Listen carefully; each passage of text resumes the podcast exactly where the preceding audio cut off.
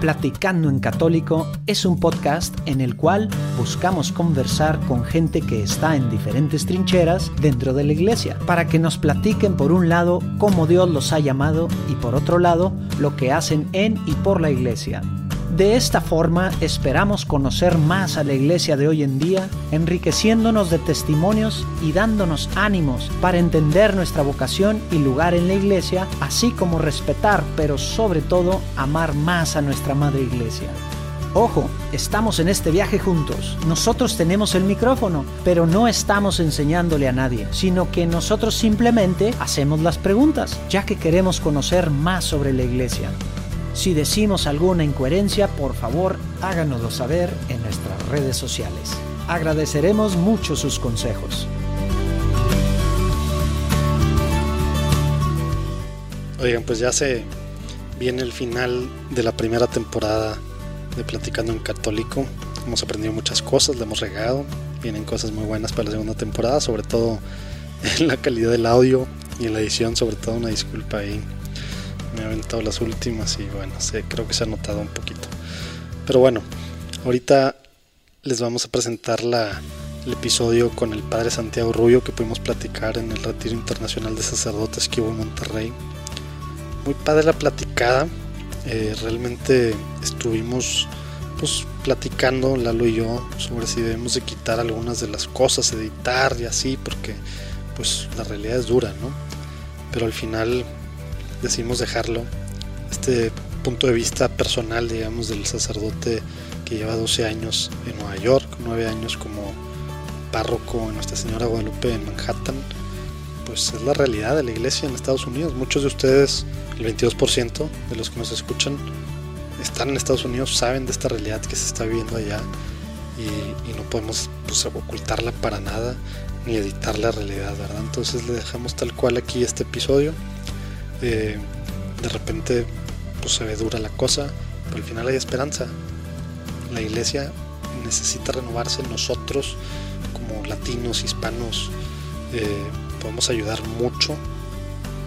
Dios pone en nuestros corazones a hacer esto, a lo mejor a ti te pone en tus corazones a hacer otras cosas, pero hay muchas cosas que podemos hacer. Aquí el Padre Santiago Rubio nos hace un llamado casi literal, bueno, casi literal a evangelizar a Nueva York, imagínense es real. Nos necesita la iglesia en Estados Unidos, necesitan las almas, necesitan a Jesús en sus vidas y Jesús pues, necesita instrumentos, ¿no? Entonces esperemos que disfruten este, este episodio. Eh, disculpen ahí la calidad del audio, estábamos grabando y estaban quitando alrededor de nosotros mesas, sillas, etcétera. Pero bueno, esperemos que disfruten, que se lo pasen a sus conocidos. Y si les gusta, pónganos una calificación. Nos ayuda mucho para que otras personas nos vean. Dios los bendiga. Disfruten.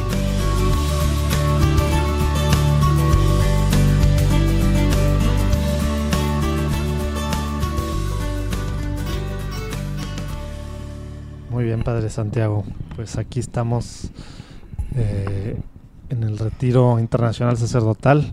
Lo conocí el primer día y me dio muchas, muchas ganas de platicar con usted un poquito más de, de lo que ha sido su vida y de lo que está haciendo. Pero bueno, si le, si le parece, antes de empezar a, a, platicar, nos ponemos en presencia de Dios. En nombre del Padre, el Hijo el Espíritu Santo. Amén.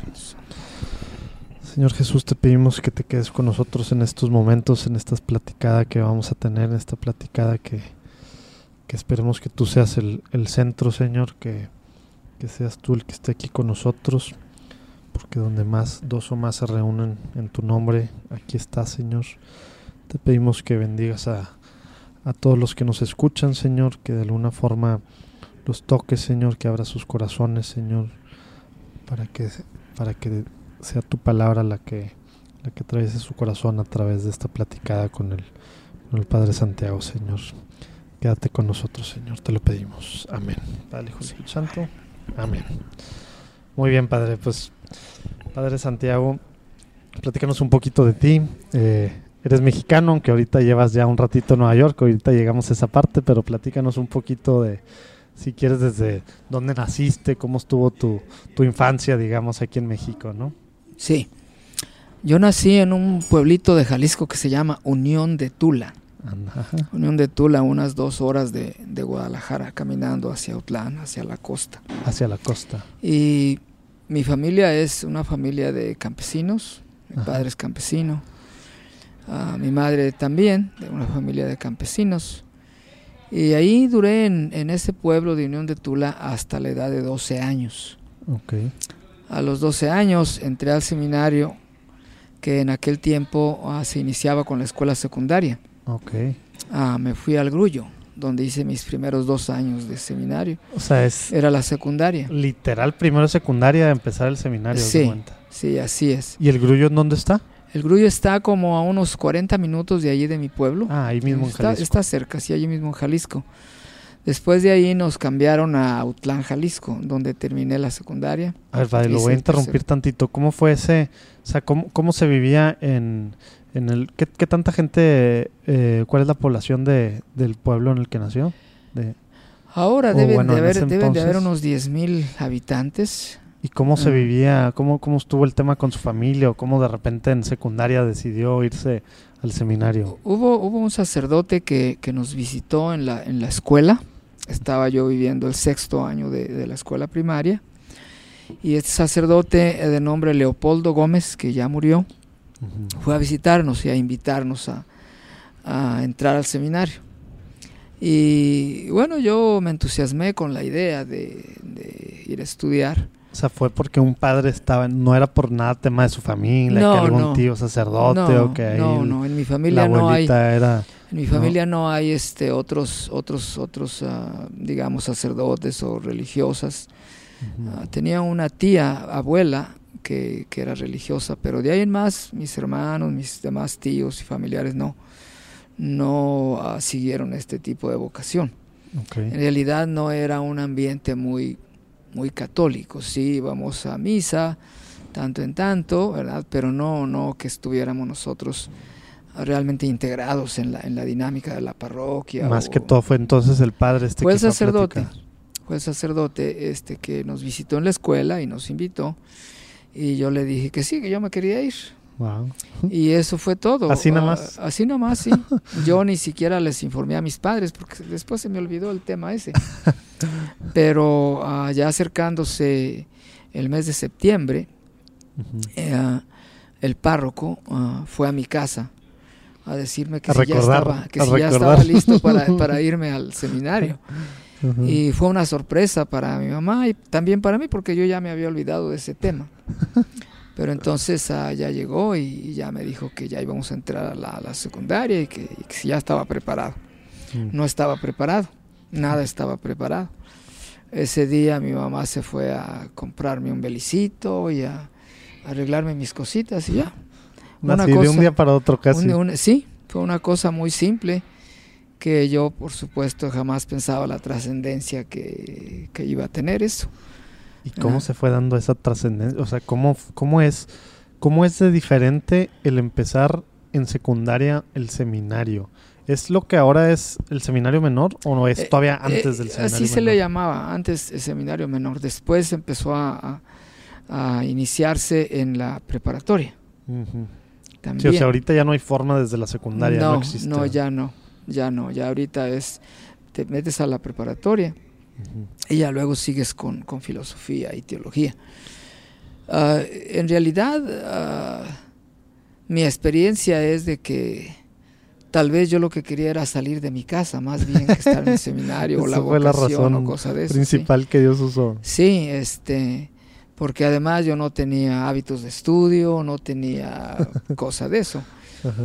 Tanto que el primero y segundo años en la cuestión de los estudios estaba prácticamente fracasando. Uh -huh. Pero uh, sí, tanto que, que me, me, me, andaban expulsando del seminario por... al segundo año por, de secundaria. Sí, al segundo año de secundaria, porque no estudiaba, uh -huh. no estudiaba. Gracias a Dios me, me, asustaron que me iban a correr y, y, yo no quería regresar a mi casa, entonces dije, bueno, pues tengo que estudiar. Wow. Y ya de ahí en adelante sí me, me, puse a estudiar y ya superé esa, esa crisis. Uh -huh. uh, nos pasaron a Utlán, Jalisco, donde hice el tercero de secundaria, y luego iniciamos lo que antes se llamaba Humanidades. Uh Humanidades eran estudios de historia de la iglesia, historia de la salvación, ah, latín, griego. O sea, son, y, cuántos años eran humanidades? E, eran, eran este, como tres años. Antes de filosofía. Sí, y luego ya se, empezaban a introducir algunas cosas de filosofía como lógica. Ah, pero yo nada más hice un año después de haber terminado la secundaria y me salí del seminario. Ok. Me salí del seminario y para eso tenía yo ah, ya como 16 años y algo. Era prepa. Sí, ah, y me salí y, me fui a estudiar la preparatoria en la Universidad de Guadalajara. Okay. Allá hice mi preparatoria. Dos años eran en, ese tiempo, ahora son tres. Y, de ahí, ah, ahí también hice ya mi servicio militar, lo inicié.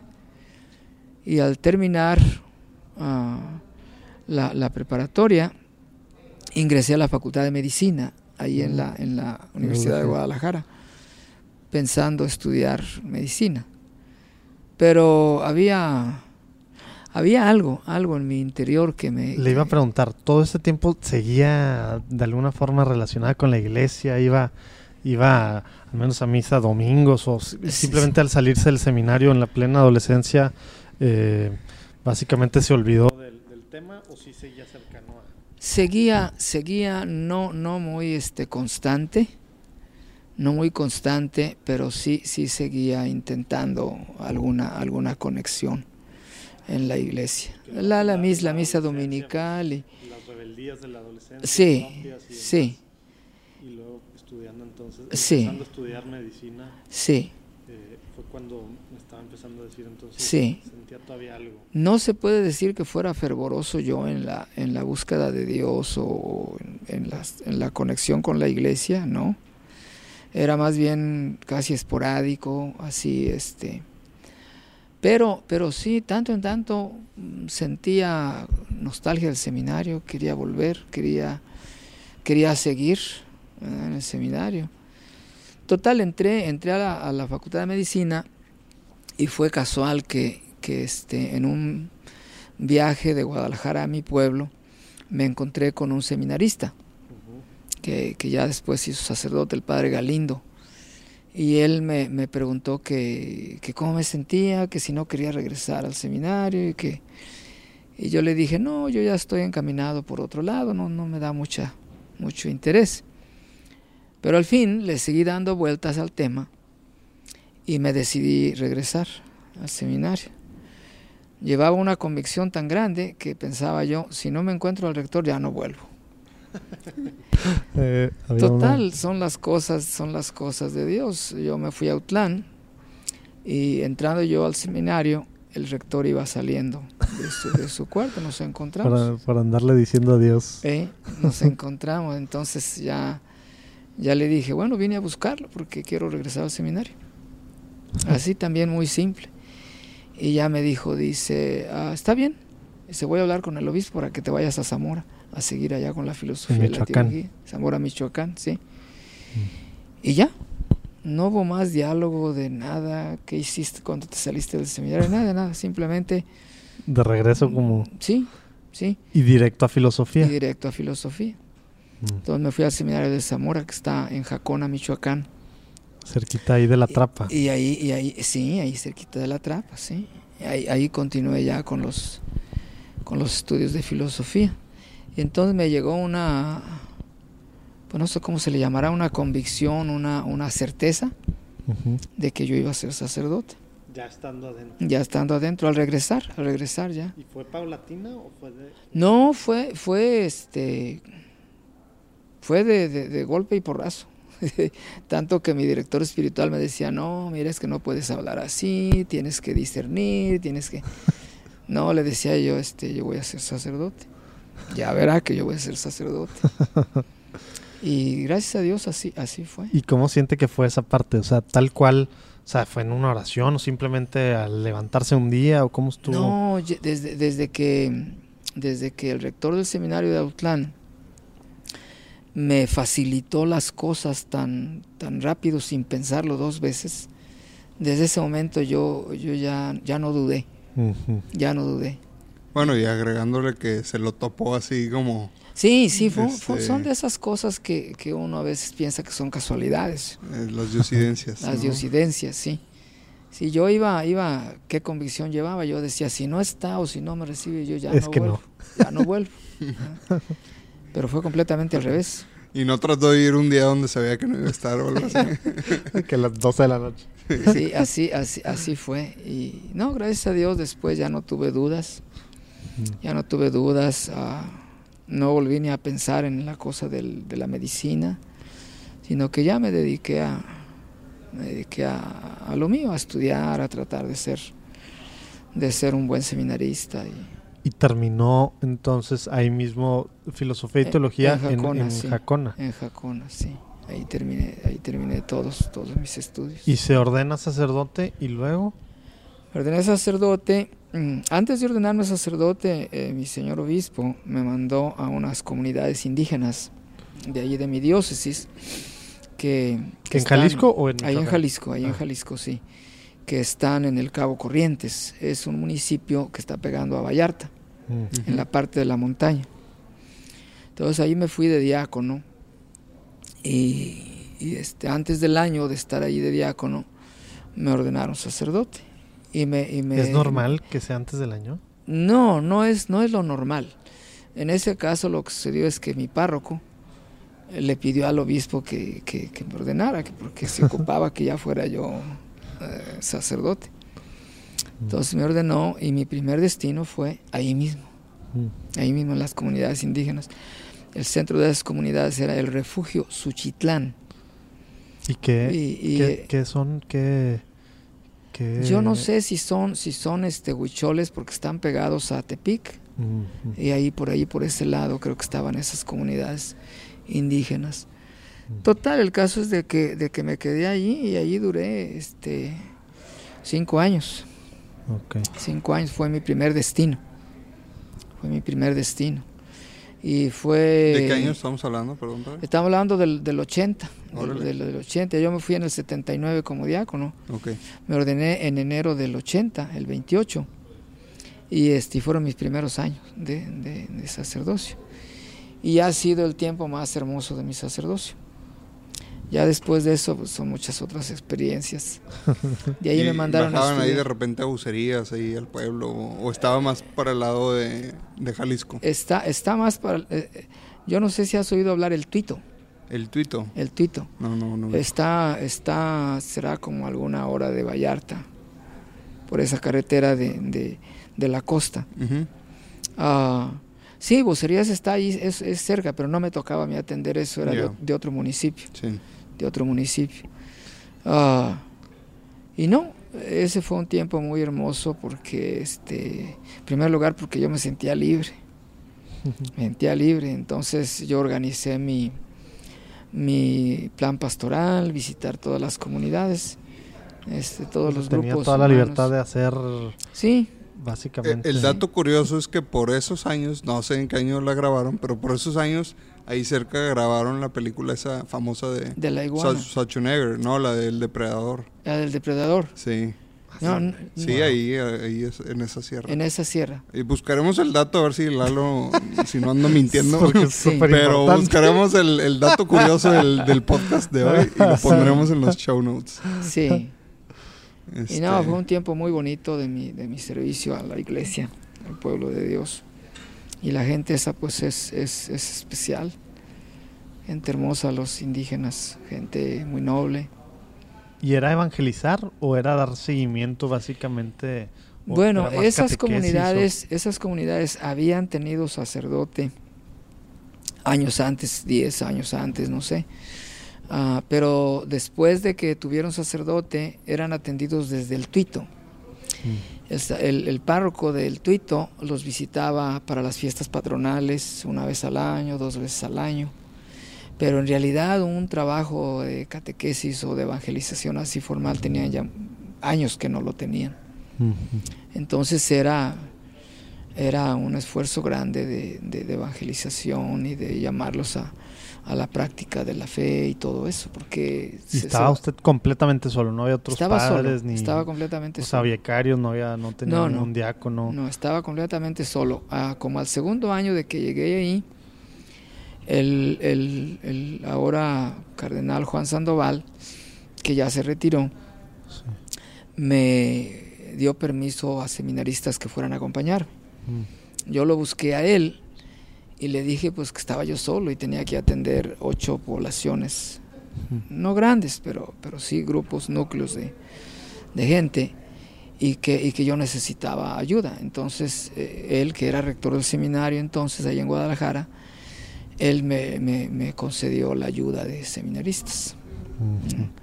Y ya de ahí en adelante ellos me, ellos me acompañaron y, y, bueno, a, a trabajar también en evangelización y catequesis, visitar las familias y hacerse presente uno en sus, en sus vidas de alguna manera. y- Ay, padre, me, me quiero saltar al- a, los últimos 13 años, pero antes, de manera así muy breve, estuvo 5 años allá, después a dónde se fue. me mandaron a estudiar a Roma. Ah, ya. ¿Qué, qué estudió Me- en Roma? Fui y estudié filosofía allá en Roma. Estuve ¿En dos año, años. en qué año fue eso? Ya para Estamos el hablando del 84, 80 y- 85. Ok. Estamos hablando de esos Y años. filosofía. Estudié filosofía en la Universidad Gregoriana. ¿Y qué es una maestría, doctorado? Ah, es? no, es una es licencia. Es una licencia la Mm. que la que saca uno ahí en ahí en la Gregoriana. Normalmente hay algunos sacerdotes que les permiten hacer doctorados o pues ir a grados más más altos. Yo hice nada más una licencia. Me regresé y, y seguí trabajando como vicario primero, luego en el seminario dando clases de filosofía por, por varios años ah, y luego este de párroco ahí en, ahí en Autlán. Y, y después de eso ah, me vine acá a, a Nueva York. Una ¿Cómo, petición. estuvo, ¿Cómo estuvo eso? Me, me da mucha curiosidad cómo pasa que, que de Autlán y estar, bueno, de estar primero con indígenas y luego Autlán y demás, cómo de repente, ah, Nueva York. Así es. ¿Cómo pasa Sí, eso, padre? el, el- el- cardenal de Nueva York pidió ayuda de sacerdotes a mi diócesis. Entonces mi obispo Están muy necesitados, nos, nos, nos leyó la carta que le mandaron pidiendo sacerdotes y yo me hice voluntario. Ah, literal era el que se apunte. Sí, sí. Y era dijo- uno. Él dijo, yo les doy permiso a quien, quien guste irse allá a Nueva York. Entonces ah, yo ah, quería seguir estudiando y yo sabía que en Nueva York hay muchas universidades eh, que Ah, ofrecen era- posibilidades. Había plan con maña. Me voy, era plan con maña, sí, que me voy y de alguna manera sirvo allá y puedo tal vez estudiar. Esa fue la, la, la intención. Y, y Y, sí, que era, digo, ya sé que estaba hablando hace rato de secundaria y que realmente no le interesaba estudiar los primeros dos años cuando casi lo expulsan. Pero después, ¿qué, qué le nació por el amor a estar estudiando y para estudiar filosofía en Roma y luego ahora volverse a querer ir a, pues, a otra ciudad Sí. con muchas universidades? ¿Cómo estaba ese tema del estudio? ¿Por Fí- qué el tema del estudio? Fíjate que este, ah, yo cuando, cuando me empecé a estudiar así, digamos, formalmente, no, no tenía ninguna motivación de nada. De hecho, inglés era una de las materias que reprobé siempre en la secundaria. ¿Y quién iba a pensar que yo después iba a venir a trabajar acá? Pero después de esa experiencia que tuve, que me, que me dijo el rector que me tenía que regresar a mi casa porque, porque no Por andar estudiaba, reprobando. por flojo, ¿verdad? Ah, y- y hubo un cambio, un cambio bien, bien drástico conmigo. Me salió la gana de estudiar, me salió la gana de estudiar y me, y me fajé a estudiar. Y, y gracias a Dios, ah, de ahí en adelante ya no tuve ningún problema para los estu- estudios. La prepa ah, salí bastante bien porque se exigía en aquel tiempo un promedio de 85 arriba para entrar a, a medicina. Y lo saqué, lo saqué bien eso y en Zamora no tuve ningún problema para los estudios, nada. Salí, salí, salí bien. Salí, salí bien, diría yo que muy bien. ¿verdad? Y, y de ahí en adelante, de ahí en adelante eh, entendí que, que tenía que estudiar. En Roma también me fue muy bien. Muy bien, este, hice mi, mi tesis y todo en el tiempo indicado, sin ningún problema. Después, ah, en Nueva York, seguí estudiando. ¿Y qué estudió ya? Seguí estudiando. En, en Nueva York saqué una, una maestría en, en psicología. Ah, mira.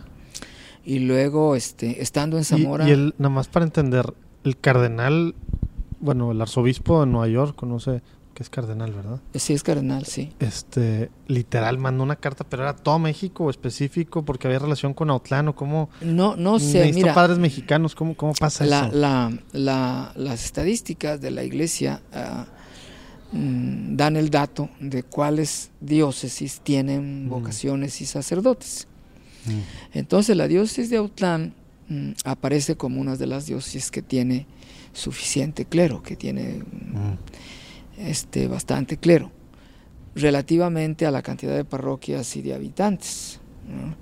Entonces yo creo que por esa razón es que, que se pidió unos sacerdotes allá. Esa, esa sería la, la razón. Y el tema era específico, alguien mexicano, me imagino por la población Sí. allá creciente de... Sí, sí que la población de, de mexicanos en Estados Unidos ha ido creciendo bastante. Tanto que las estadísticas estaban contemplando antes de este fenómeno de, de Honduras y de acá de, Salvador. El y- Salvador y estos, estos países ah, de Centro y Sudamérica, la población de mexicanos estaba creciendo más rápidamente que todas las demás minorías. Decían que para el 25 íbamos a ser la minoría más grande en Sí, Estados más, Unidos. más que los pues, afroamericanos, ¿verdad? Sí, sí. Pero ahora se vino este, esta olada de, de- de emigrantes de Centro y Sudamérica y ahora no, no sé. Pero sí, este, durante varios años estuvo hablando que nosotros éramos los que estábamos eh, llenando ahí todo Nueva York. Ujú. ¿no? Total, mi obispo me dio el permiso, me fui y gracias a Dios ah, he podido trabajar y, también este, estudiar. Y estaba ya en una universidad, pues me imagino normal, digamos, con, el- con estudiantes. Sí, eh, sí, de O sea, no todos. tenía nada que ver con. No era, no era parte del seminario donde No, estudió, no. De, un, de algún seminario allá. No, no, no, no. En Nueva ¿Y York cómo, estudié en la cómo era esa experiencia llegar a una universidad en Nueva York después de haber estado en Bueno, Ejidos mira, y este, yo tuve dos experiencias. Una en la Universidad Fordham. En esa universidad, este, tuve una experiencia fuerte de discriminación, Ujú. porque en las clases que yo estaba tomando yo quería seguir adelante con filosofía y yo era el único prietito del arroz. Ahí sí sentí, sentí fuerte la, la cuestión esta de la ¿De, discriminación. de maestros o de otros compañeros De maestros alumnos? y compañeros. Mm. De maestros y compañeros. ¿Y En- era directo o simplemente no era no, no pelarlo? Era, era, era excluirme de... ¿Y también usted era el único religioso ahí? Eh, sí, era el único sacerdote yo en ese, en ese grupo. Por los dos lados. ¿Pudo haber sido mezcla de las dos cosas? ¿O Sí. usted siente pues, que era más racial? el Yo tema? creo que era más racial. Yo creo que era más racial, sí. Y luego después ah, ah, me fui a la Universidad St. John's, pero allá estudié psicología, ya Mm. no filosofía, sino psicología. Cuando estuve en México terminé un doctorado en la Universidad Pontificia de México, en esos años que estuve trabajando en el seminario y eso fue en el 95-96. Ujú. Eh, hice dos años en la pontificia. Y bueno, gracias a Dios saqué, saqué el doctorado. Aquí en Estados Unidos saqué la maestría en psicología. Avancé un poquito más en, en filosofía.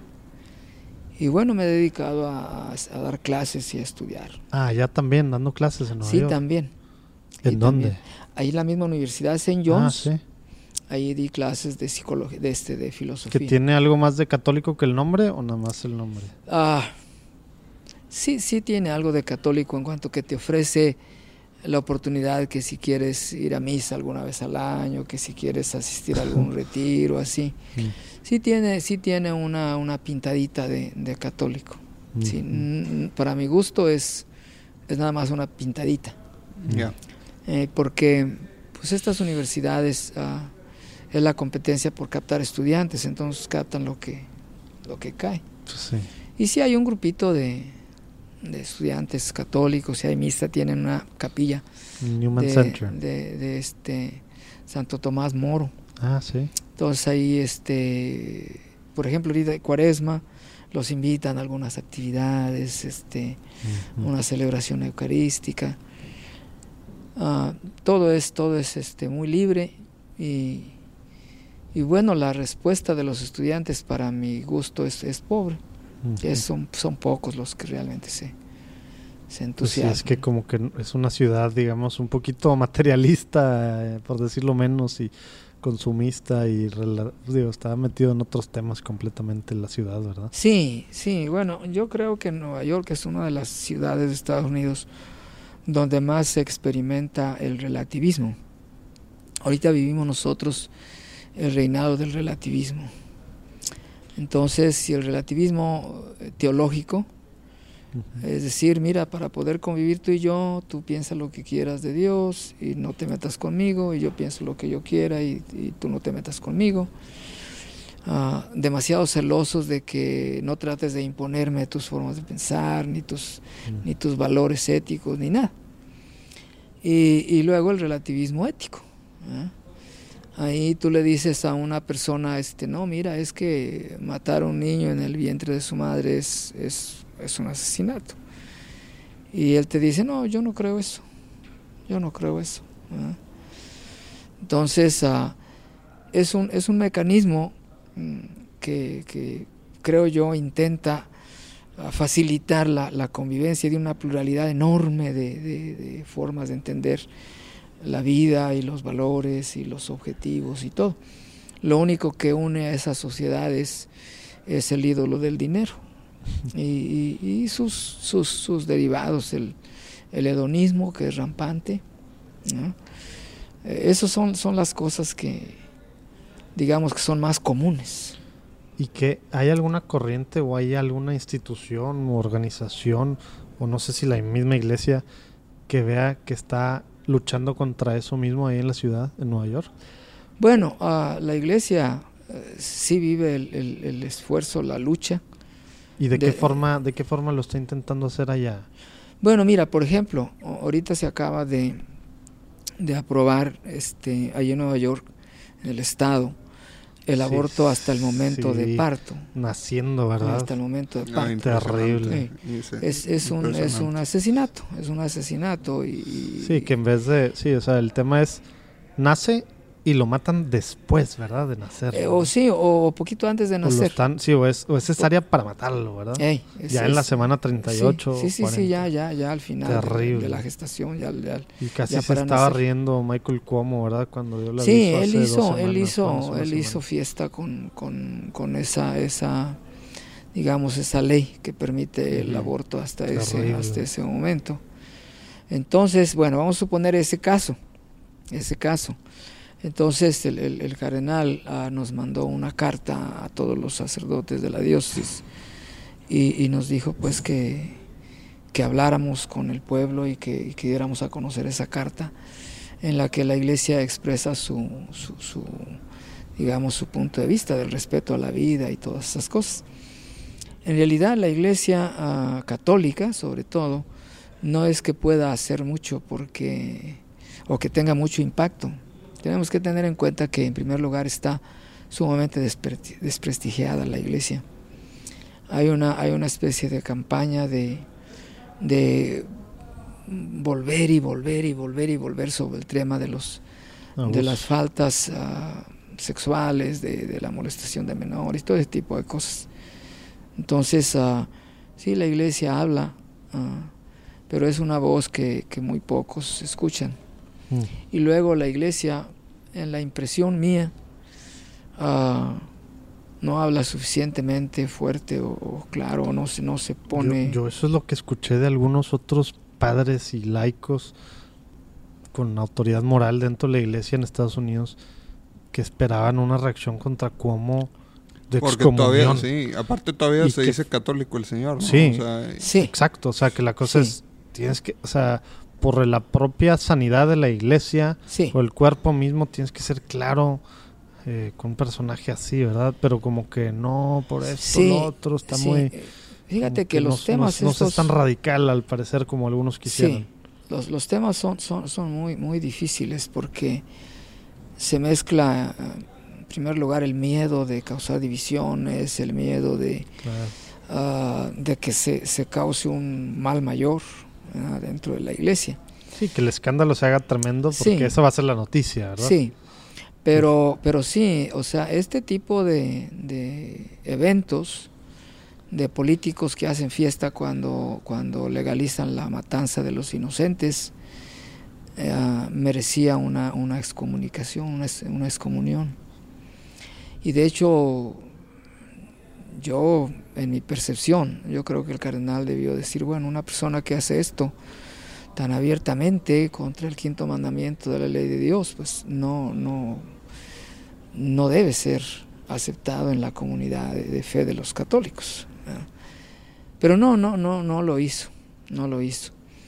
Ah, sí, sí, sí se pronunció, pero no con la fuerza y con la claridad, con la entereza que, que, hubiéramos nosotros este, esperado.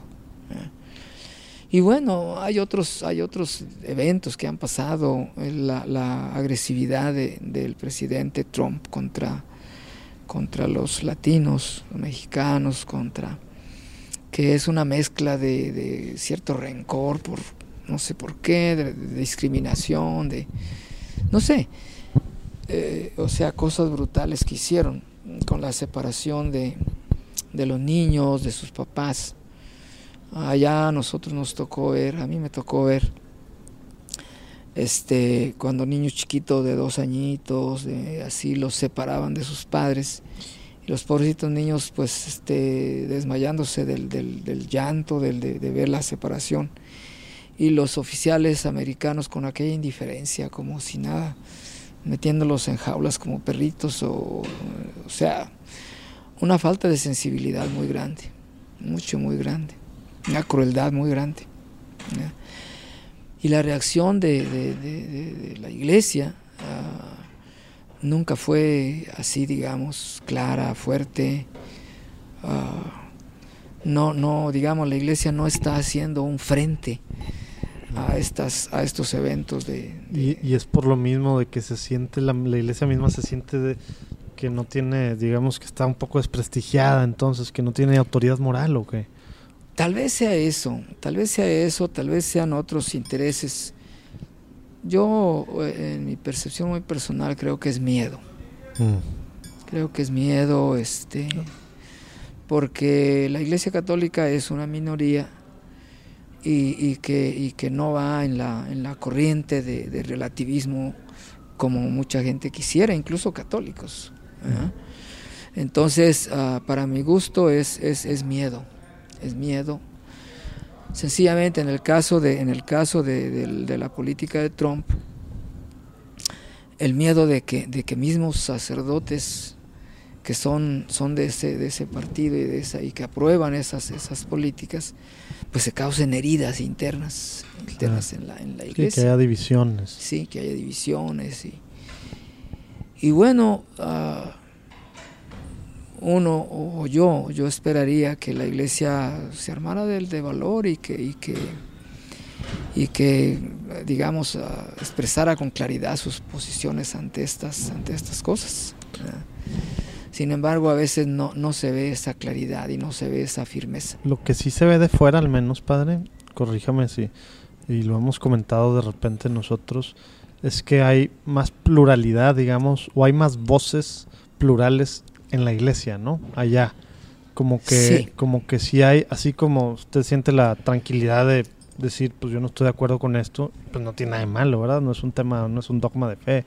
Lo que hizo la decisión del cardenal, eh, como que así hay voces, digamos, sí. que, que, pues que están hablando en contra de, de lo que algunas autoridades eclesiásticas algunos actos, digamos, no de la persona, ¿verdad? Sino de algunos de los actos o decisiones o, de las formas en las que se ha reaccionado a temas.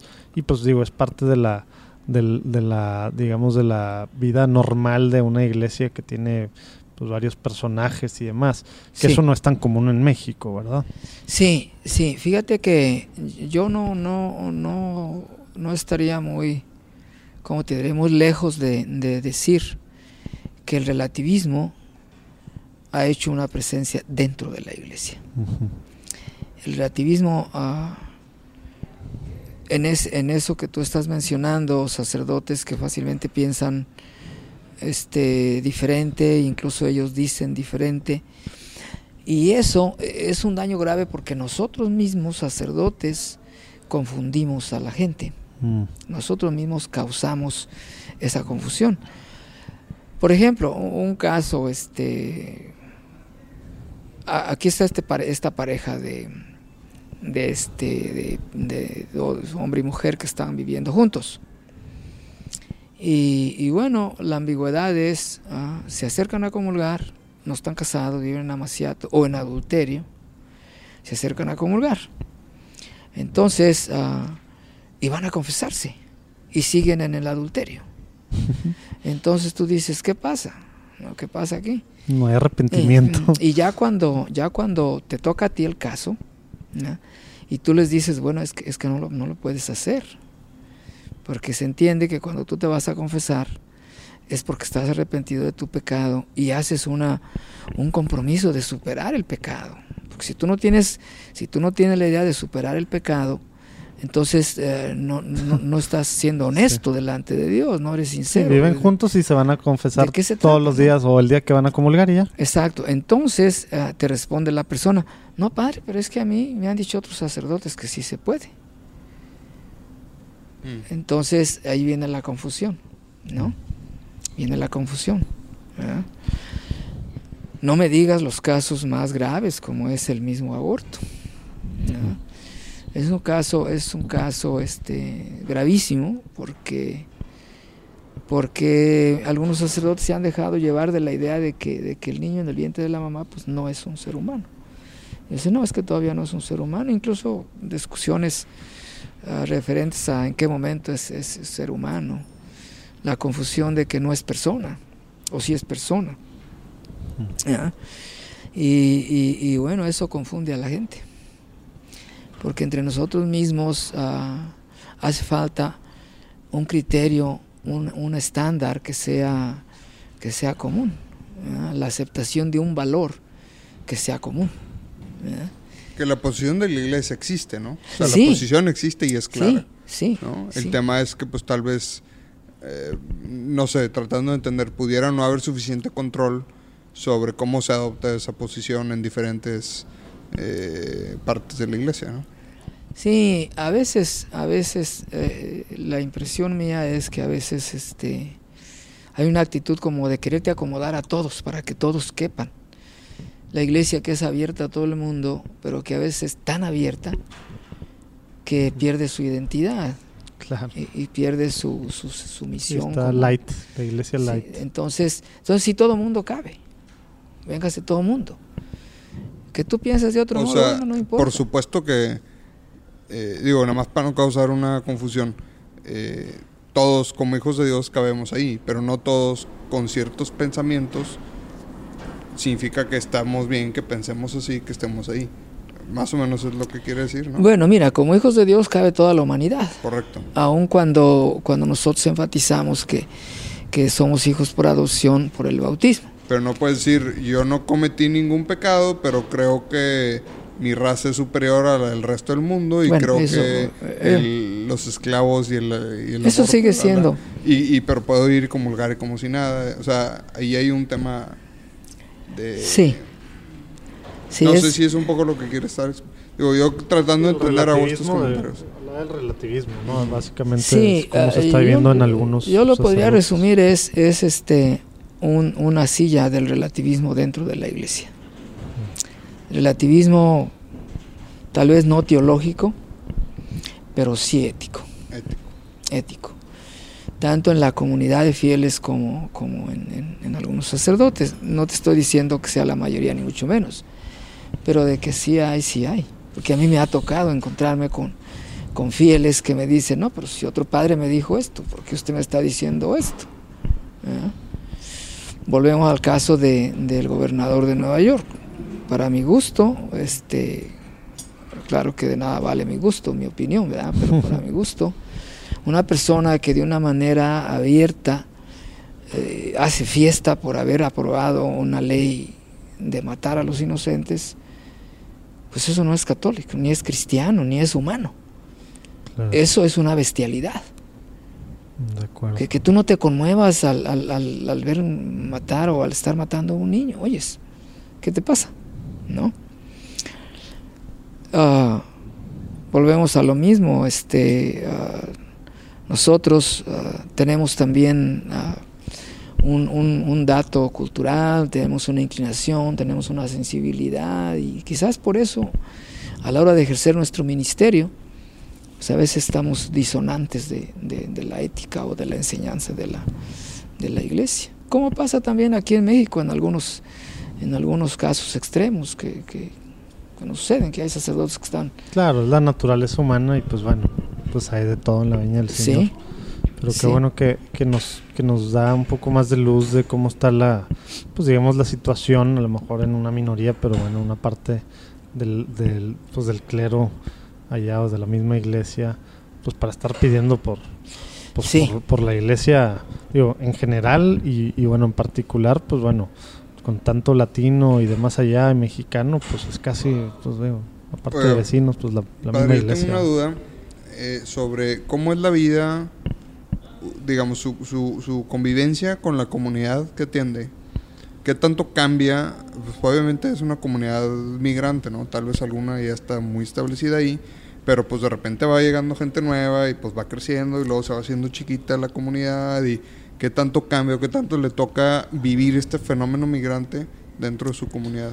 Justo platicamos algo de eso ayer, ¿no? De lo que me estaba platicando. Sí. Porque a lo mejor que no, no llegó en la plática, si nos puede platicar. es- lleva 13 años en Nueva York y lo que ha hecho estos últimos 9 años, si quiere platicarnos en dónde está y qué Sí. es lo que ha hecho ahí. Sí, ahora estoy en la, en, la, en la iglesia de Nuestra Señora de Guadalupe, Nada más y nada menos. en la, entre la octava y la novena avenidas. En el mero Manhattan. Ah, en el año 12, en 2012, eh, hicimos una solicitud de transformar esa iglesia en, en un santuario de la Virgen de Guadalupe ah, por dos motivos. Primero, porque como parroquia ah, realmente no tiene mucho sentido porque está ubicada en una área que está tendiendo a ser más bien meramente comercial. Mm. Y la gente nuestra no puede vivir ahí porque el, el costo de la vida es altísimo. Altísimo. Es altísimo. Entonces, nuestra gente se fue a las orillas, al Bronx, a, a Queens, a, no se, se dis- se dispersaron, no viven allí. Entonces, si es una, una parroquia de latinos que no viven allí y, y que si no fuera por la Virgen de Guadalupe que los atrae, no tendríamos gente. Oiga, padre, y para los que somos más ignorantes, técnicamente, ¿cuál es la diferencia entre una parroquia y un santuario? Ayer andábamos. me estaba acordando de eso porque anoche en la cena ¿Es lo porque, preguntó es un amigo porque nuestro. reciben visitas de fieles de otros lados o es porque está Yo- abierta? ¿Cuál es la distinción? público? Yo O creo sea, que el, el efecto más importante de- de- del cambio es que el santuario prácticamente este, se borran las, los límites territoriales. Ah, ya. Todas las parroquias tienen un límite territorial. Ajá. Entonces el santuario abre, abre los límites ah, y tiene una, una apelación más, más universal, más extensa. Como nosotros ahí, pues podemos hacer este programas que incluyan toda la arquidiócesis, Ok. eh, eventos Ah, que está incluyan a toda la arquidiócesis. Y este ¿Y ya son santuario? todavía no, todavía no. ah, hemos encontrado muchas, muchas, este, ¿cómo se dirá? Piedritas en el camino. Está aprobado, está aprobado por el, por el, el- el- su eminencia cardenal Dolan. Él este, aprobó ya el proyecto. Y, y bueno, un obstáculo que teníamos era que no teníamos sacerdotes. Ahora ya tenemos, gracias a, a- Ah, aquí, al, señor, ¿verdad? al señor arzobispo Rogelio, que nos, nos Mandó unos nos regios mandó dos, dos sacerdotes. Y bueno, ya ahorita esa, esa exigencia de que fuéramos un equipo de sacerdotes ya se, se, se satisfizo. Y estamos listos, ya nomás esperando. ¿eh? Esperar eh, a que. ¿Y cómo se llama el encargado, o el encargado, digamos, espiritual y administrativamente de una parroquia? ¿Es el párroco de un santuario? ¿Es un rector? o Le llaman llama? rector, rector, del santuario. eh. Mm. Quisiera contestar tu pregunta de hace Sí. rato que se nos... Sí, porque este José Manuel no le gustan mis preguntas y cambia de tema. Fíjate que yo he tenido muchas, muchas, este, ¿cómo te diré? Reacciones, reacciones, este, emocionales en- en- en relación a esta realidad de, de Nueva York. Por una parte,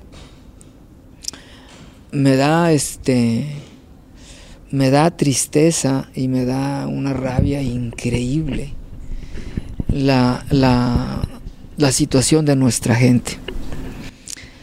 Porque, pobrecita de nuestra gente, ellos, ellos llegan con un proyecto de superarse, de alimentar sus familias acá en México y todo eso. Y, llegan a una ciudad que, que, solamente quiere explotarlos y no le importa nada más. Entonces, ah, en la cuestión de la religión y de la fe van muy débiles, muy débiles. Desesperanzados también. Ah, sí, sí, van este la formación que llevan es muy pobre, es muy pobre, la fe de ellos es no es fuerte, es, es más bien una fe que, que tiene como fundamento pues la, la, piedad popular, ciertas devociones, prácticas de acá, pero no, no una formación. con Dios. es ir a llegar a sobar al santito básicamente. Sí, entonces es, es a mí como sacerdote me, me impacta tremendamente eso, me impacta mucho, mucho ver a nuestra pobrecita gente cómo llega allá y, verlos cómo pierden su fe cuando se encuentran con, con que las dificultades para ser entendidos, el idioma, las barreras culturales con el clero americano, americano, me refiero al clero eh, europeo, pues los, blancos americanos, lograr superar las barreras culturales, las barreras de la discriminación, todas esas cosas, es difícil eso, es difícil eso. De momento uno cuando está acá dice, pues voy a, lograrlo, pero ya en los hechos eso, eso es bien difícil, es bien difícil. Entonces, eh, la experiencia de, de la impotencia, ¿qué puedes tú hacer? Siendo tú y tal vez, no sé, otros hermanos padres, tal vez con la misma angustia, ¿eh?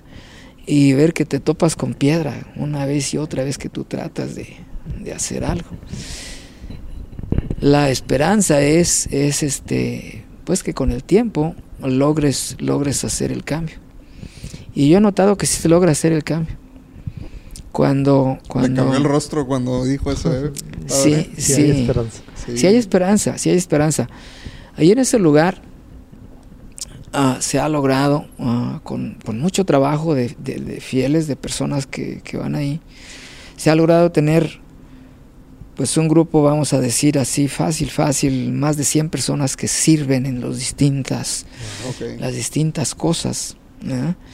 Y sirven, te estoy hablando en serio, que se van desde el viernes y te trabajan todo el viernes, todo el sábado, todo el domingo cuando tenemos retiros, cuando hay un tenemos... compromiso serio. Hay un compromiso bien formal, bien serio. De la parroquia. Eh, y eso a mí me da, me, da mucha alegría de ver que, que sí se puede. y una pregunta, ¿son el mismo? Ahí también hay misas en inglés, supongo. Sí. Entonces, ¿es el mismo grupo que luego también ayudan en las otras actividades o hay grupos diferentes? Este, tenemos varios, varios grupos de latinos, no tenemos ninguno de americanos blancos, ninguno. Yo hice al principio de que llegué ahí, intenté llamarlos a un retiro, intenté llamarlos a, a algunas actividades, pero fracasé. Okay. Yo creo Pónganse que las pilas si alguien nos está escuchando ahí. no, este, bueno. No, pero háblales en inglés, no, eh, Put the batteries on, my friend. sí, sí, este... Mm, o sea, ahí en ese aspecto me declaro impotente. Okay. Me declaro impotente. Tal vez las mismas barreras culturales, raciales, lo que sea, y mi, y mi incapacidad tal vez para comunicarme de manera que, que haya aceptación o que haya fuerza de la llamada. Pero sí, ah, de, hermanos latinos sí tenemos familias enteras que se han comprometido, o sea, los papás, los muchachos, los jóvenes se han comprometido. Y eso me eso me da me da gusto, me da me da pues es esperanzador, ¿no? Sí. Mi experiencia es muy mezclada, como te digo, a veces una rabia increíble de que no puedo hacer ciertas cosas a veces la esperanza, a veces... bocanadas de aire fresco, de, de, ver a las familias participando alegremente. Sí, sí. Qué padre. Sí, así es, así es mi, mi experiencia. Y los más involucrados me da mucha curiosidad esta parte de estas 100 familias o 100 personas, perdón. Son, son primera generación migrantes, segunda generación. ¿Cómo está ahí el...? Tengo algunos que son hijos de ya de migrantes. O sea, sí se, sí se ha logrado que se pase la fe aún estando allá a través de generaciones. Sí, sí se ha logrado, sí se ha logrado. Este, sí se ha logrado tener padres y tener hijos y tener nietos también, Ok. que se han, que se han integrado. En esta experiencia de trabajo, yo he llegado a, a la, a la convicción de que hemos andado quizás no equivocados, pero no, no completamente enfocados en, en nuestra, en nuestra pastoral. Todavía seguimos oyendo una cosa que yo oigo desde que me ordené, ya voy a cumplir 40 años. Mm. Y aquí lo acabo de escuchar, aquí en el, en el, En el retiro. en el retiro, ¿no? que las prioridades pastorales son este que los jóvenes es una de las de las tres de las tres este prioridades y, y yo allá con estos años de experiencia he he llegado a la, a la convicción a la certeza de que si no tomamos a la familia fracasamos fracasamos siempre fracasamos tenemos que tomar la familia y la razón es es, es muy simple O sea, dice la familia como un todo versus solo los jóvenes. solo los jóvenes Eso es lo que... sí ah, ya. sí sí Mm. La razón es muy simple. La familia es el medio ambiente inmediato del joven. Correcto. Y, si- y si, y si- y si el medio ambiente inmediato del joven no protege y sostiene y fortalece lo que se siembra en el joven, se pierde. Se pierde. Tan simple como eso. Tan simple como eso. Mira el caso de las vocaciones. En, en Nueva York hay una crisis tremenda de vocaciones. Tremenda. Claro que ya sé que está en todo el mundo y ya sé que eh, la Europa descristianizada, ya lo sé todo eso.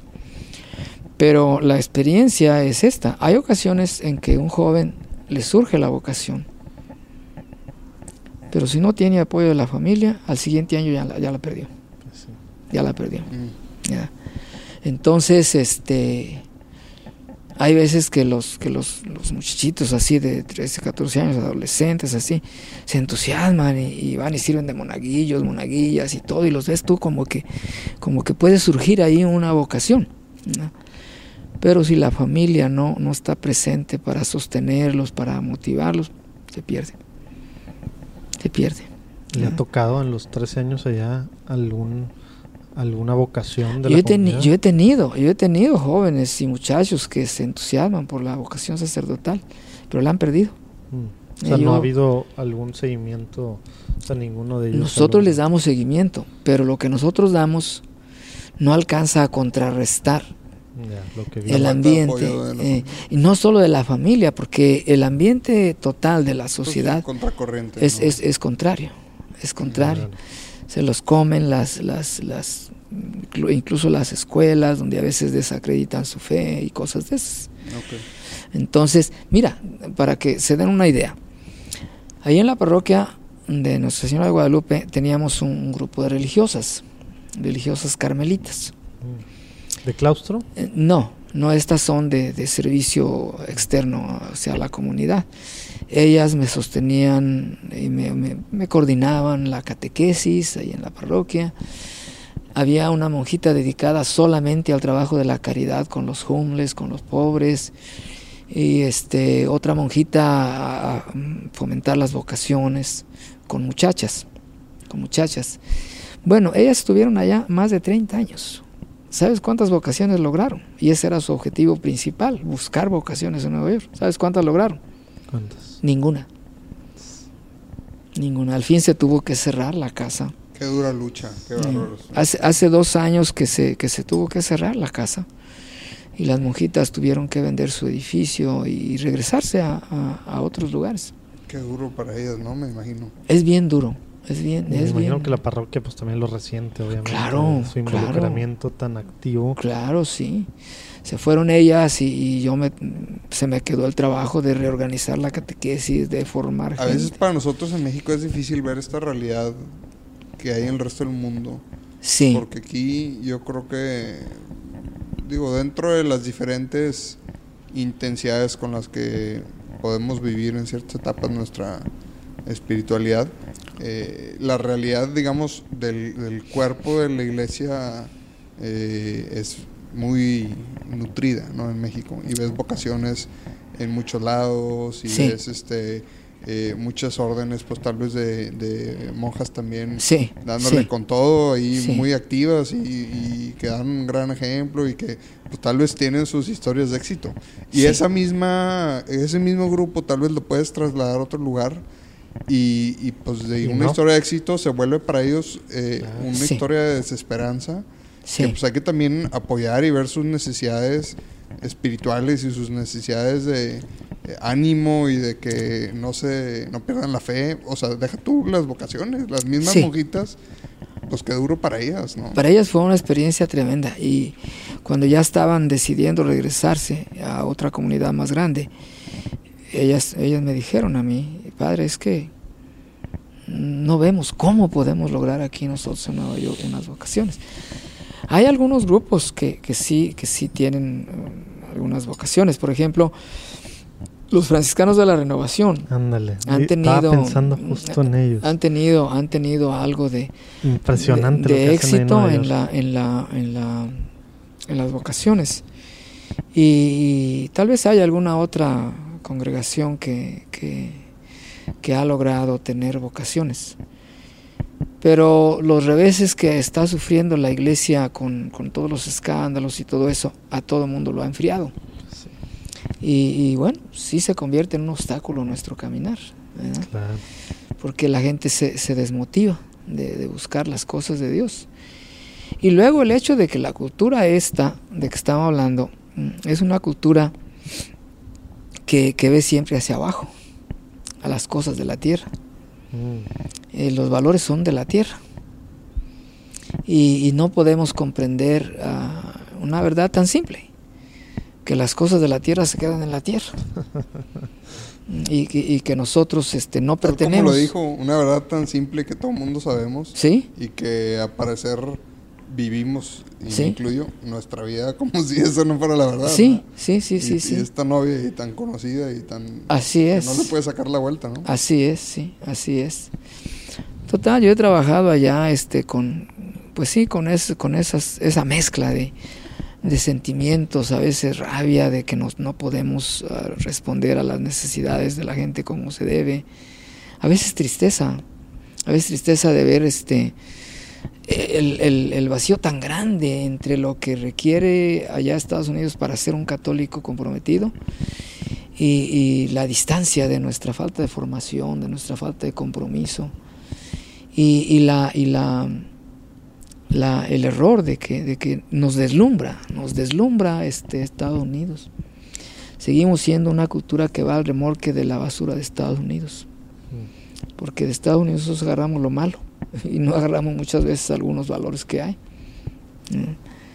Es, es, es fuerte para un sacerdote eh, digamos, en mi caso, ¿no? Ah, es, es muy fuerte esa experiencia, muy fuerte. Sin negar la, la- la- la esperanza, pues ahorita la única alegría que me da a mí es, es la gente que veo que, que a veces sí se supera.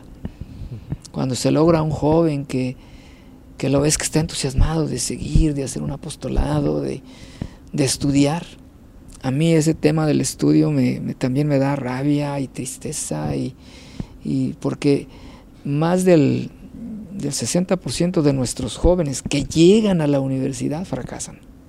Wow. Eso es tremendo. Eso es tremendo.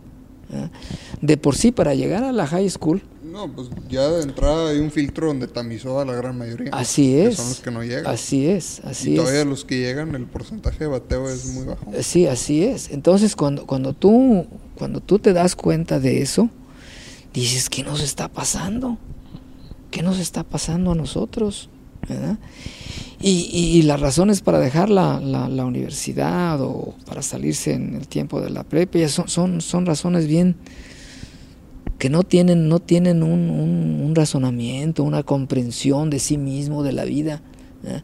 ¿Cómo te vas a salir tú de la, de la, de la universidad para irte a, a- a vender a un deli o a hacer tortas a un deli? ¿Qué te pasa? ¿Qué te pasa? ¿Mm? La realidad es que, es que se desmotivan por, otros, por otras causas. Es que también el, el reto, a veces yo creo que, digo, usted lo vive mucho más cerca que nosotros, pero a veces desde muy lejos es muy cómodo decir, ¿cómo se salió, hombre? La regó, ya tenía la oportunidad y lo dejó. Pero no entendemos la realidad, insisto, usted lo vive mucho más cerca que nosotros, pero nosotros desde muy lejos no entendemos lo duro que puede ser tan para ellos el día a día, ¿no? O sea, las horas de su do- segundo y tercer turno que tienen que trabajar y de estudiar Sí.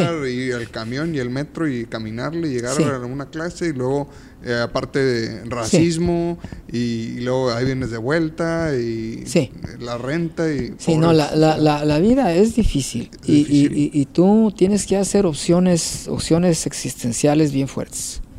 Por ejemplo, si tú te vas a meter a estudiar, ah, tienes que fajarte y saber que te va a costar. Te va a costar sacrificio. Ciertamente nuestra- nuestros muchachos tienen que hacer un sacrificio, porque sus padres son gentes que trabajan en- no en los trabajos mejor pagados y que tienen que sostener una renta y que, y que se van a la escuela con, con un par de dólares para, para comprarse una, una torta. ¿verdad? Entonces sí, sí es difícil. Pero si no eres valiente y si no eres fuerte, eh, no vas a poder. Necesitas estar formado en tu voluntad para resistir todo eso. Yo sí, sí, sí entiendo eso. Sí entiendo, entiendo eso. Sin embargo, yo creo que es la falta de formación del carácter. Que ante un ambiente que es adverso no puede sostenerse. Pues No qué difícil, Sí. porque no, no hay tampoco, me imagino, por lo mismo, mucho espacio para formar el carácter, ¿verdad? Pero, No- no pero hay mucho. también eh, les voy a dar un poquito el beneficio de la duda a ellos, porque uno pudiera parecer que en la vida más cómoda dices, no, qué buen carácter tiene esta persona, pero no sabemos realmente si estuviéramos en esa situación, o sea, esa es como que la prueba del ácido de, a ver, ¿de qué estás No, pues hecho? sí, ni acá está fácil. Pues exactamente, es lo que quiero decir. O sea, yo, yo últimamente me he hecho un poco más sensible que antes en eh, realmente lo heroico de la comunidad migrante, ¿eh? porque se van. eh, no, es que yo no me iría ni siquiera de viaje a Laredo. Sí, o sea, es- sí me explico.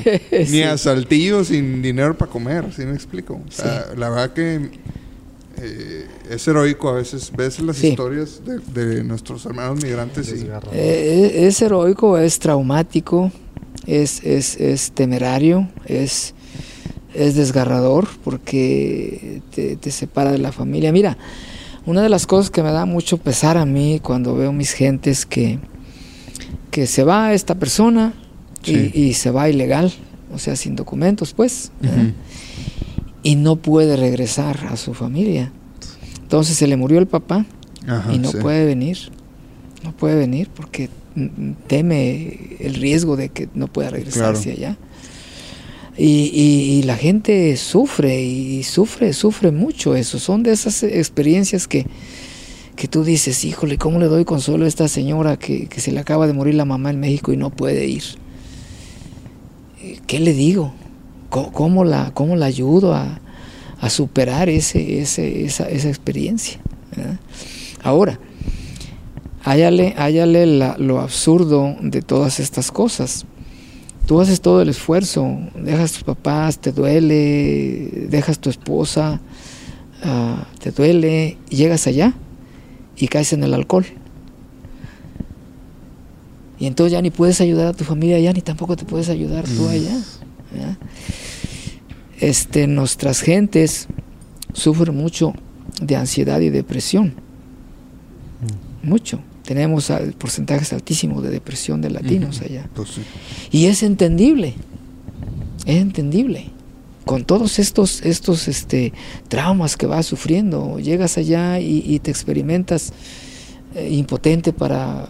Y el hasta- rechazo Sí, hasta, hasta para que te paguen un salario justo. ¿verdad? Y, y que tú tengas que aceptar trabajar sabiendo que te están explotando, pero no te puedes defender. Pues porque no hay otra opción. ¿verdad? No hay otra opción. ¿verdad? Aquí nosotros somos bien valientes y bien machos y, y decimos que nosotros matamos y enterramos. Pero llegando allá, todo eso se cambia. Aquí decimos, no, ¿qué voy a meter yo a lavar platos en mi cocina? Que los lave la doña, ¿no? Pero allá Cuando llegas allá, si el trabajito que te ofrecen es ir a lavar platos a un restaurante, pues te vas. Te vas y ni, ni chistas. ¿no? Entonces, este, eh, la vida del, del, migrante, sobre todo de nuestros migrantes latinos, no solo mexicanos, sino latinos, no es nada fácil. No es nada fácil. Y por eso duele más que ya cuando lograron quedarse, ya cuando lograron tener un hijo allá que, llega a la universidad o a la high school, que este muchacho, por débil, por dejarse llevar de otras tentaciones que hay allí, deje la universidad. O incluso no tenga motivación para hacer cosas mínimas de, formación. Yo allá al grupo de jóvenes que tengo, eh, este, que, que, se junta allá en la parroquia, cuando ya salen de la universidad, le digo, pero ¿qué te pasa? Al menos vete a estudiar un año, saca un, un, un este, una licencia de, de, de, ser plomero, que saques de la ciudad el certificado de plomero. Ya con eso, toda tu vida de aquí en adelante va a cambiar. Sí, o de electricista que sí, tiene sí, sí, sí, sí, cualquier trade que le dicen allá. ¿no? Si, mira, si tú, si tú sacas un, un, una licencia de aire acondicionado, con eso tú ya tienes para superarte increíblemente. Y eso te lleva un año, cuando mucho dos años. Lo puedes hacer estando trabajando. Uh -huh. Porque hay, hay este, uh, centros de formación de esos que, que son solamente las tardes. Uh -huh. Entonces tú te vas a trabajar en la mañana y, y, te vas a estudiar en la tarde. Te vas a sacrificar, de acuerdo que te vas a sacrificar. Pero mira, en dos años puede ser la diferencia. ¿eh? Yo tengo, tengo varios ahijados allá, jóvenes, y hay un par de, de ahijados que son hermanos. Y el más grande, pues estuvo en la universidad, estaba trabajando y estudiando. Un buen día ah, ya me dijo la comadre, la mamá de él, no, pues es que ya dejó la escuela. ¿Cómo puedo creer eso? Si él estaba trabajando en la mañana y, y sosteniendo sus Oye, padre, perdón por la interrupción. Por ahijado se refiere a que literal usted es su padrino. Yo soy su padrino, okay. de, de, ellos, de ellos dos. Ah, pues ahí ya, ya sí tiene más autoridad para ir a jalarle las orejas, ¿no? Pues yo se las jalé las orejas cuantas veces pude. Y, no, mi hijo, mira, síguele, síguele. Total, ya que dejó la universidad, entonces le, le, le, le insistí en el otro camino. Mira, vete un año a ser, a ser electricista, a ser plomero, a ser técnico en aire acondicionado, a un, un año, dos años, sácate una licencia. Imposible, imposible, imposible. Se enamoró de un trabajito que está haciendo en un bar. En un bar. El peligro ahí es que pues, va a agarrar la vida de los trabajadores de los bares. Mm. Alcohol y todas esas cosas que se trabajan ahí. ¿no? Y sí me dio mucho pesar me dio mucho pesar. Tenía una novia que le pasó lo mismo, se fue a la universidad y dejó, también dejó la universidad. Y un día ella me fue a pedir una carta de recomendación y no resistí la, la, la, la reacción mía emocional. Yo le dije, pero ¿cómo puedo creer yo que tú te saliste de, del estudio y ahora no estás haciendo nada? Y ahora me pides que yo te dé una carta de recomendación. ¿Qué voy a recomendar? Que no tuviste capacidad de, de estudiar. Qué fuerte. Pobrecita, después estuve pensando que, que, le hablé demasiado fuerte. Pero, pero es una de las cosas que, que, a mí, volviendo a la pregunta tuya, a mí me da mucho pesar. Uh -huh. Me da mucho pesar de, de, de, nuestra familia joven. El objetivo que tenemos nosotros ahí en la, en la parroquia, en la Guadalupe, es ofrecerles a ellos un, un campo de despegue.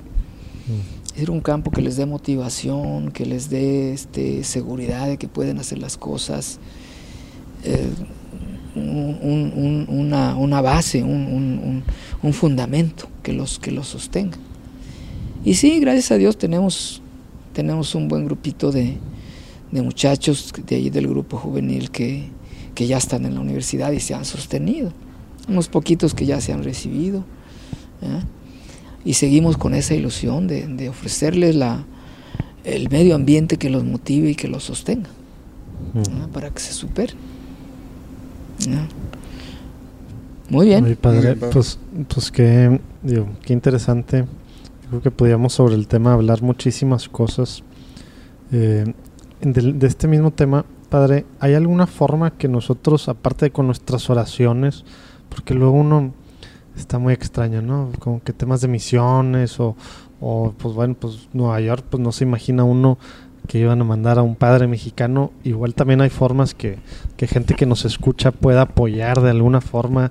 Tienen algún programa de voluntarios, tienen alguna cosa en la que a lo mejor alguien pudiera apuntarse.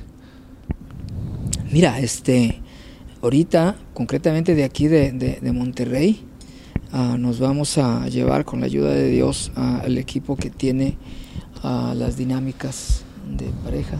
Ah, mira, wow. Ya hablamos con los organizadores y van a ir a darnos el entrenamiento.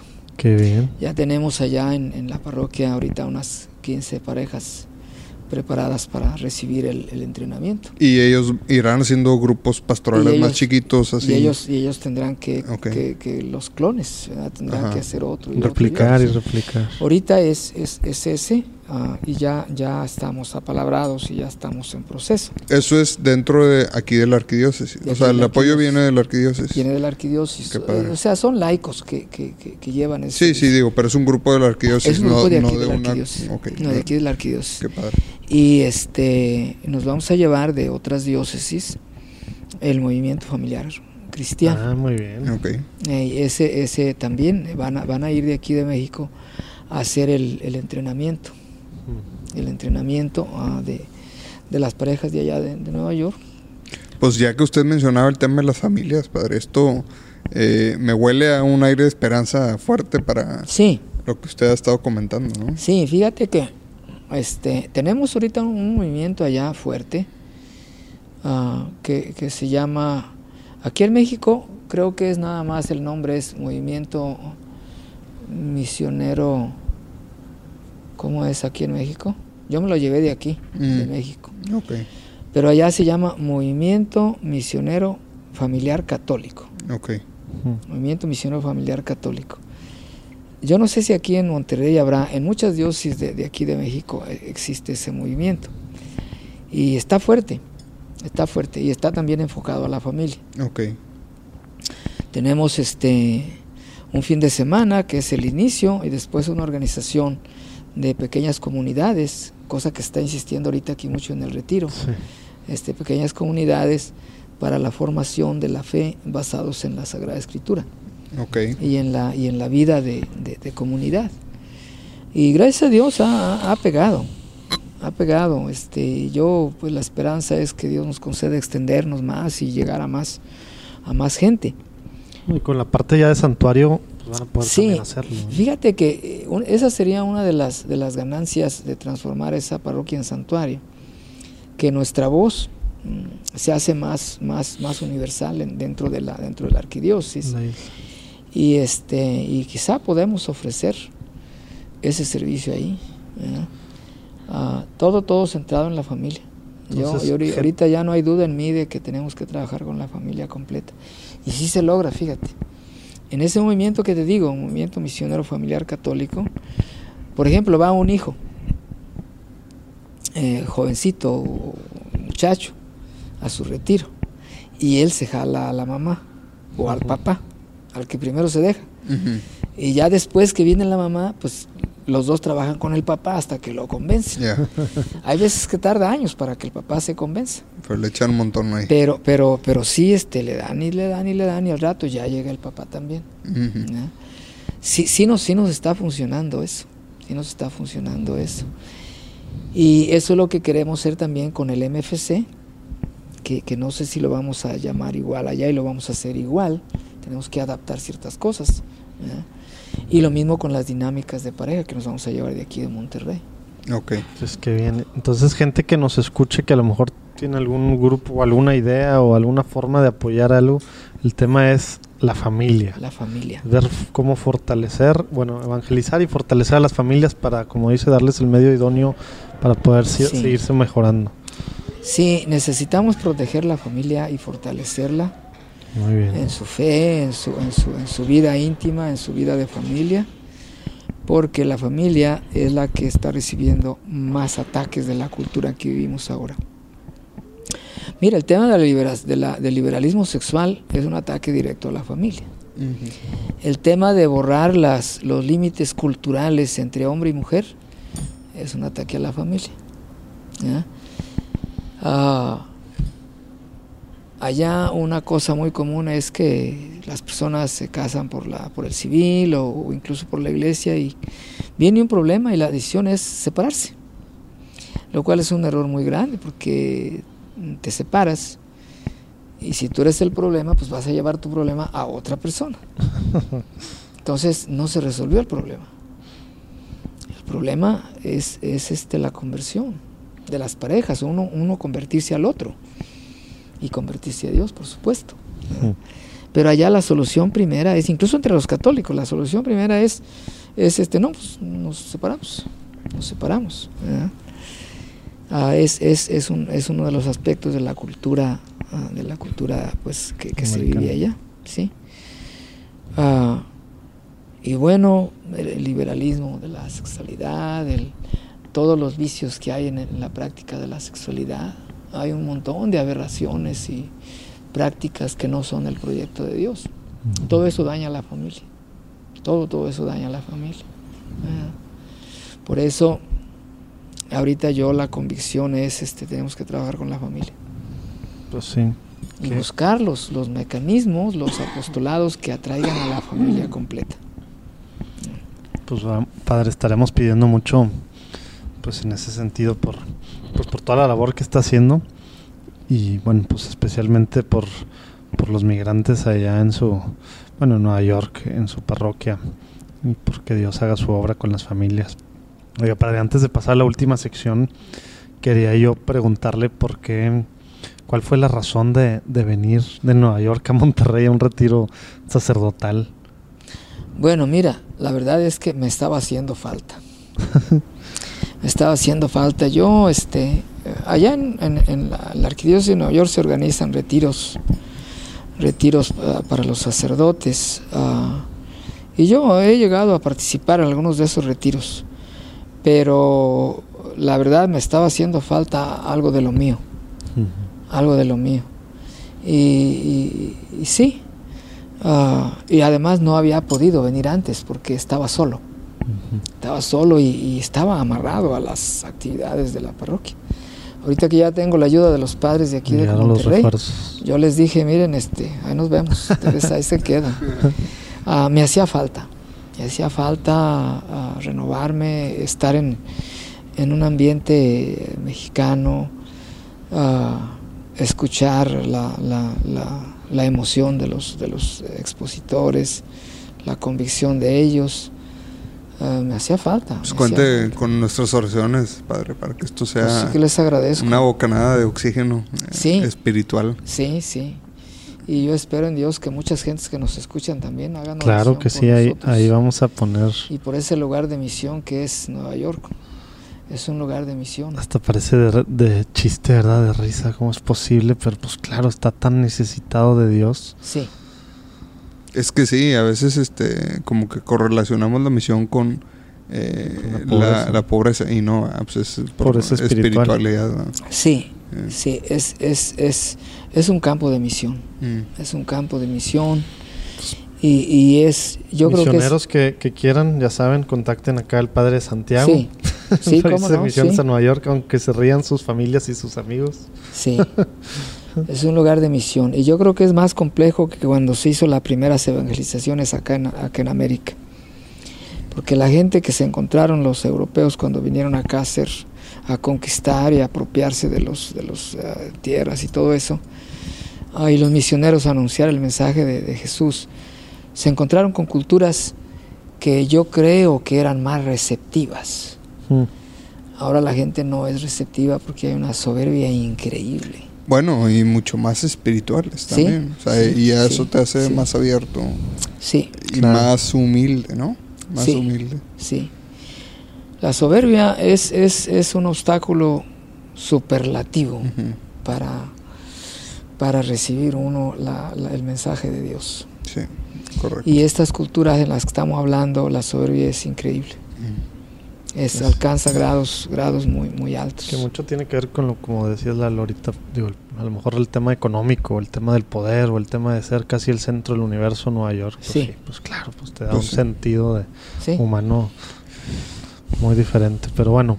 Pues muchas gracias, padre. Este, vamos aquí ya Urquidi. A la sección de a la última sección que es la sección de unas preguntas rápidas. Así a bote pronto. La idea es que en una oración Sí, en una oración, así lo que se le ocurra, nos conteste así. Seguro.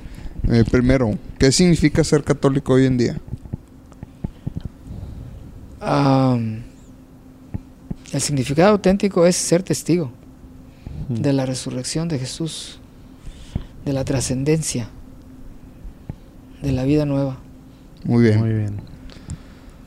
Oye, padre, ¿y, qué, qué tip práctico si se puede así muy concreto, pero algo que sea práctico, eh, nos puede recomendar pues a, los que estamos escuchando ahorita eh, que quieren ser santos, que queremos ser santos, pues en una sociedad actual como, como acaba de escribir, con todos los temas que acaba ya de, de escribir, ¿qué necesitamos hacer hoy en día?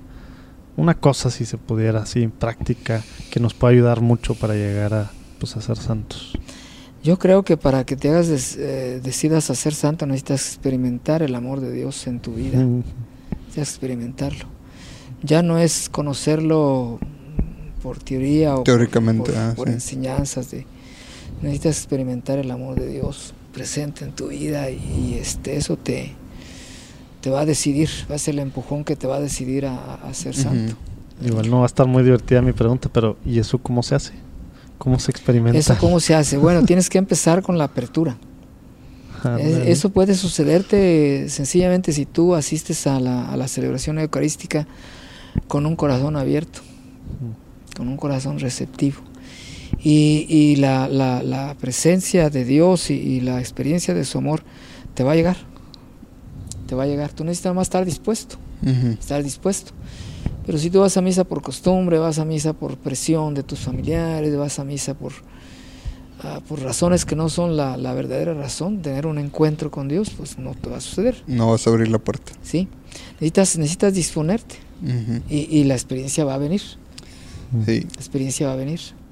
Oye, padre, esta siguiente pregunta va a estar muy interesante porque desde su punto de vista, ahora ya con varios años ahí fuera y lo que alcanza usted a ver con la gente que llega, o lo que alcanza usted a ver de México desde allá, ¿qué cree usted que se necesita que todos los mexicanos como, como miembros de la iglesia, algo que nos esté haciendo falta hacer, algo que estamos dejando de hacer, que es importante? Necesitamos superar la pereza para estudiar nuestra fe, para educarnos en nuestra fe. Muy bien. Muy bien, sí, muy bien. Sí, me, gustó mucho. Y más aquí que la tenemos, es que sí, aquí la tenemos de pechito. y le dio al grano, ¿eh? Muy buena. Sí, exacto, no, es estudiar, es superar la pereza. Sí, sí, sí, sí. Así es, así es. Wow. Oye, padre, ¿y algún, algún libro que nos pueda recomendar que crea usted, espiritual o no, pero crea, que crea que pueda ser un, pues un buen regalo, una, una buena idea para quienes nos escuchan? Eh, pues hoy en día? No, bueno, pues eh, hay que leer el, hay que leer el libro. Hay que leer el libro, hay que leer la Biblia. Hay que leer la Biblia. Si tú lees la Sagrada Escritura con, calma, si tú descubres que tu actitud eh, tiene que ser de, respeto, de gratitud, de amor ante la palabra de Dios, ahí encuentras todo. Mm. Humanamente hablando, es la sabiduría de más de mil años del pueblo de Israel en su relación con Dios hablando de la parte de Dios, es, es, es, es, la revelación de Dios. Entonces, si tú la lees en esa, en, ese, en esa convicción de que Dios te está hablando, y este, es una emoción grande saber que Dios nos habla, es, un, es, un, es una experiencia única saber que Dios nos habla. Entonces, descubre que la palabra de Dios que la Sagrada Escritura es la palabra de Dios que te habla y te habla porque te busca, porque te ama, porque se te hace encontradizo, porque te ama primero antes de que tú lo ames a Él. Entonces, este, pues hay muchos libros de, espiritualidad, pero yo creo que nosotros tendríamos que empezar por despertar en nuestro corazón el, amor a la palabra de Dios que nos habla. y que al final es Jesús. Sí, yo, yo pensando que con esta pregunta, pues alguno de sus múltiples estudios o allá, alguna cosa, pero pues claro, lo básico, lo primero que no hacemos como deberíamos de hacer, leer la palabra, ¿verdad? Leer la palabra de Dios.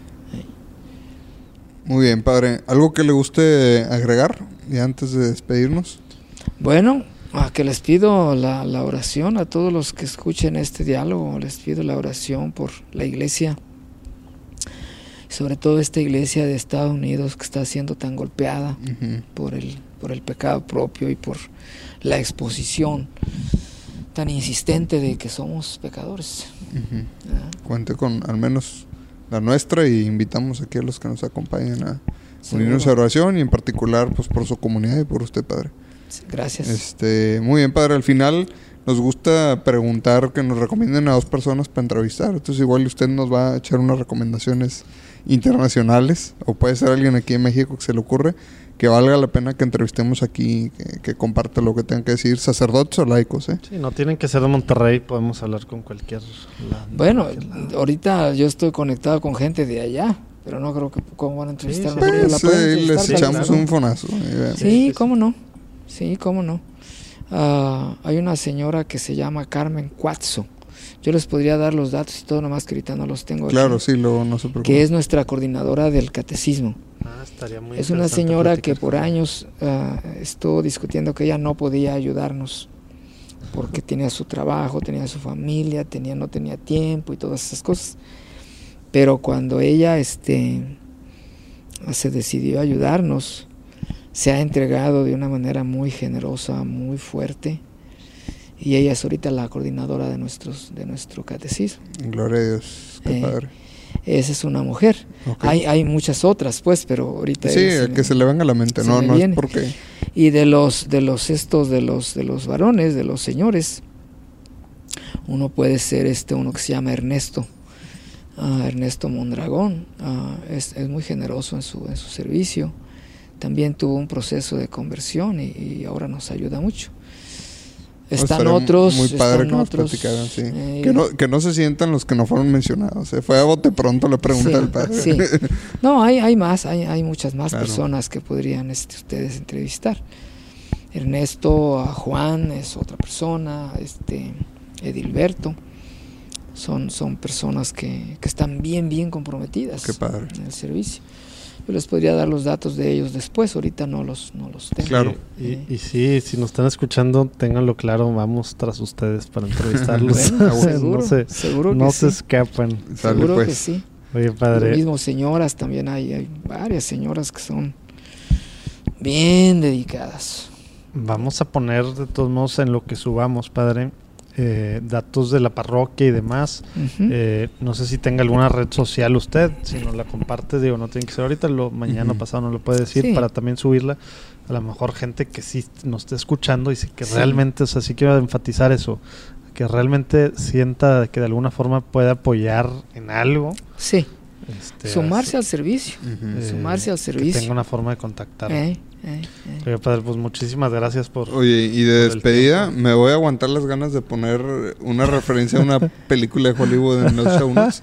Pero ya ahorita chequé el teléfono y la película esta que le comenté, para los que se quedaron hasta el final escuchando esto, se grabó en Mismaloya, pues muy cerquita de donde usted mencionó. padre. Entonces ahí en, Misma, en Mismaloya grabó el famoso Arnold Schwarzenegger la película esta, que está entre Vallarta y el Tuito. Ahí, pues Mismaloya es más famoso que el Tuito, es más conocido. Sí, Este, pero es la misma carretera que te baja este, pues hacia el sur de Jalisco, ¿no? sí, Que luego pasa y eventualmente te lleva a Manzanillo, ¿no? Y a Colima.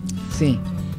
Pero bueno, ese Para- fue para- el, el- para las dos personas Ah, bueno. que se ven quedado para- con la duda. Seguro. media- para la media persona que Sí. tenía la duda, que era mi otro yo.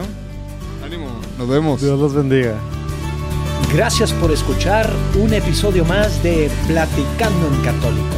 El próximo lunes tendremos otra entrevista que nos seguirá ayudando a conocer más a la iglesia de una forma diferente. Hay que estar al pendiente. Visita nuestra página de internet www.platicandoencatólico.com.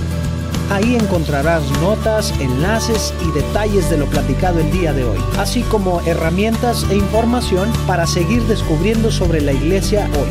Si te gusta platicando en católico y piensas que le puede hacer bien a la iglesia y a más gente, por favor envía el enlace a tus conocidos. Nos ayudará muchísimo que nos califiques donde quiera que estés escuchando el podcast. De esta forma se volverá más visible para otras personas.